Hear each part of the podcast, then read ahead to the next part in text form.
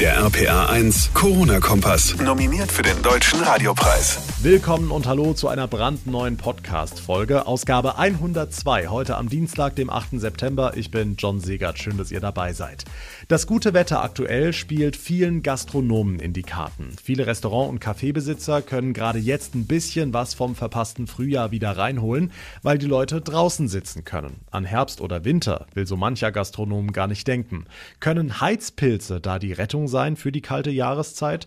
Darüber ist eine buchstäblich hitzige Diskussion entbrannt. Wir haben uns mal schlau gemacht. Außerdem gucken nicht nur die Gastronomen mit bangen Blicken auf die Wintermonate, sondern auch Wintersportler. Wird Ski und Snowboardfahren im Corona-Winter 2020 wirklich möglich sein?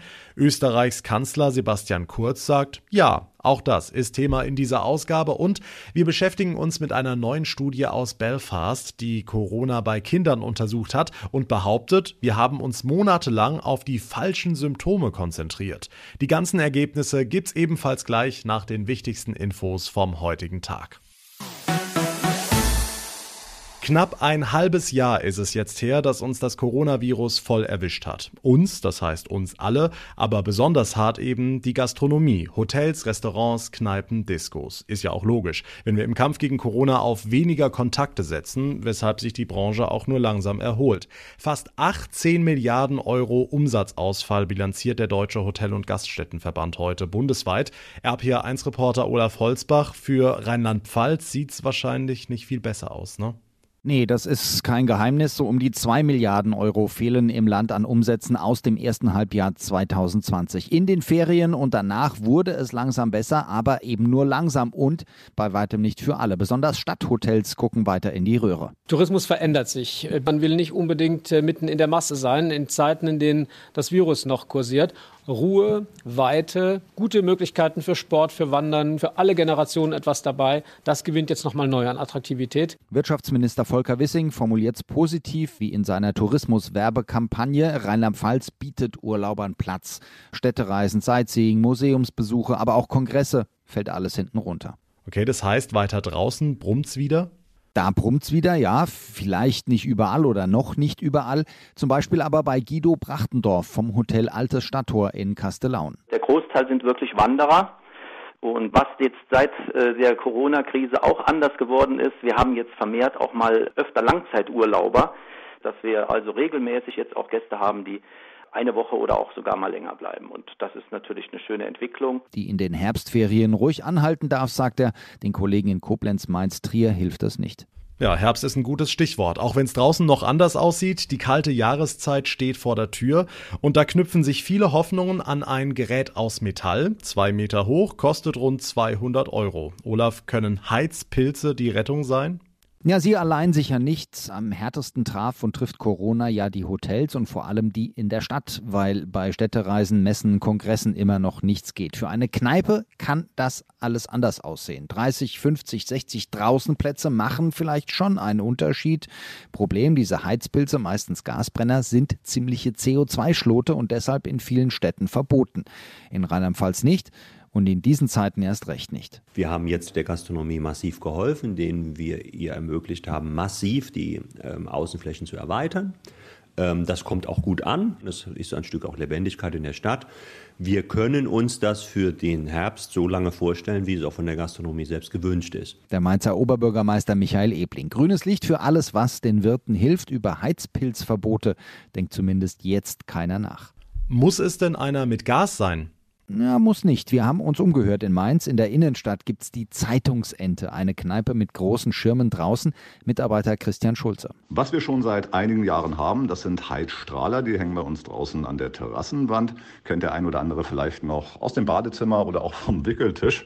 Die machen ein gemütliches rotes Licht, bringen von der Temperatur auch etwas, so richtig kalt wird es bei uns ja in Mainz nicht mehr, und sind mittlerweile auch relativ energiesparend. Die etwas umweltbewusstere Lösung, auch etwas teurer, ja, aber allemal besser als maximal 15 Gäste drinnen. Die Gastronomie leidet unter Corona. Milliarden Umsatzeinbußen bundesweit. Kneipen und Restaurants setzen auf Heizpilze, um die Outdoor-Saison zu verlängern. Vielen Dank für den Überblick, Olaf Holzbach. Ganz wichtige Frage jetzt, wo die Schule wieder läuft. Woran erkenne ich, ob mein Kind an Corona erkrankt ist? Offensichtlich haben wir zu lange auf die falschen Symptome geachtet, sagen jetzt Forscher. RPA1-Infochef Jens Baumgart, was haben die rausgefunden? Hm, wir wissen ja, äh, viele Kinder zeigen sowieso gar keine Symptome. Insofern ist es ohnehin schwierig, Corona bei Kindern zu erkennen.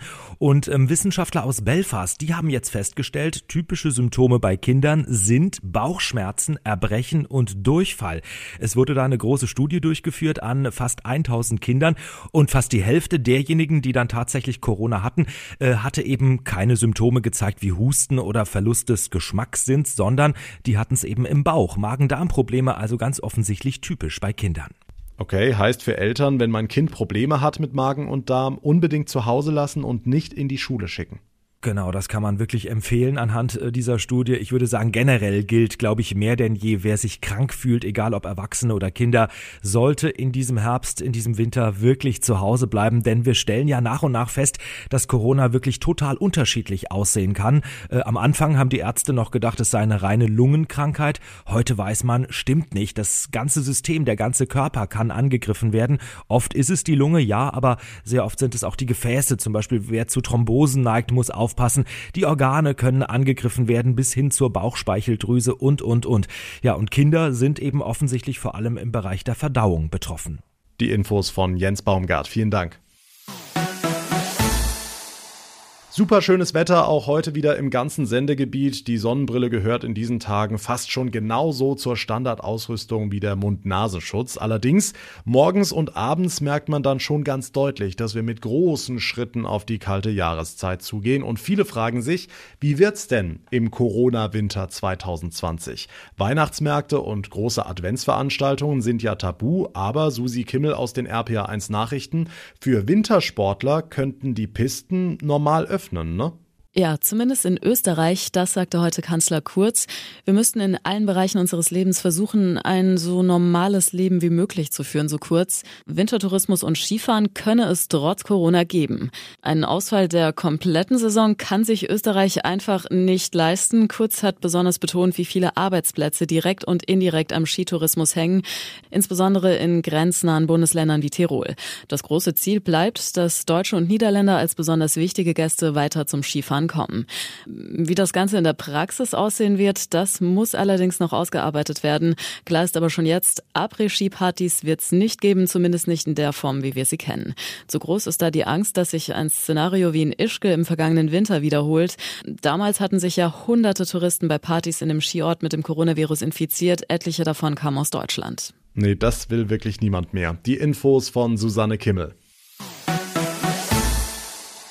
Im Kampf gegen die Corona-Pandemie stehen unsere Gesundheitsämter an vorderster Front. Die Mitarbeiter haben die wahnsinnig wichtige Aufgabe, die Infektionsketten zu durchbrechen, heißt viel recherchieren und telefonieren. Wer hatte Kontakt zu wem, wer muss deshalb in Quarantäne, auch die muss überwacht werden. Bundeskanzlerin Merkel hat heute in einer Videoschalte Danke gesagt und Unterstützung versprochen. Am Telefon ist die Landrätin des Kreises Mainz-Bingen, Dorothea Schäfer. Schönen guten Abend, Frau Schäfer. Das Lob der Kanzlerin hat gut getan, schätze ich, oder? Sie laufen und laufen, sind in diese Pandemie hineingekommen und haben wirklich das Allerbeste draus machen müssen.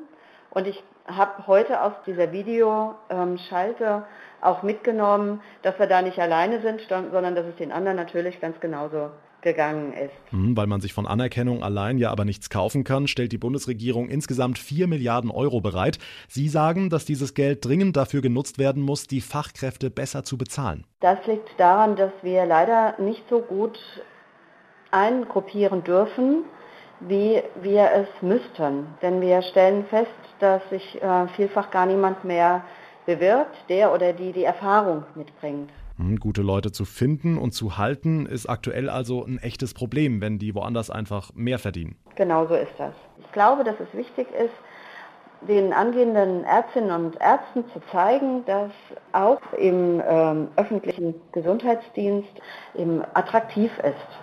Die Gesundheitsämter bekommen in den nächsten Jahren viel Geld vom Bund, um den Kampf gegen die Pandemie bewältigen zu können. Dringend nötig, um gutes Fachpersonal zu bekommen, sagt die Landrätin des Kreises Mainz-Bingen, Dorothea Schäfer. Vielen Dank für das Gespräch. Und damit komme ich zum Ende der heutigen Ausgabe. Wenn euch unser Podcast gefällt, dann würde ich mich sehr freuen, wenn ihr mir eine Bewertung bei iTunes hinterlasst. Und ihr könnt immer auf dem Laufenden bleiben, keine Folge mehr verpassen, wenn ihr den Corona-Kompass ganz einfach abonniert. Mein Name ist John Segert. Ich bedanke mich ganz herzlich fürs Zuhören, wünsche euch einen schönen Abend und wir hören uns dann in der nächsten Ausgabe, Folge 103 wieder. Bis dahin macht's gut und vor allem bleibt gesund. Nominiert für den Deutschen Radiopreis in der Kategorie Bestes Nachrichten- und Informationsformat. Der RPA 1 Corona-Kompass.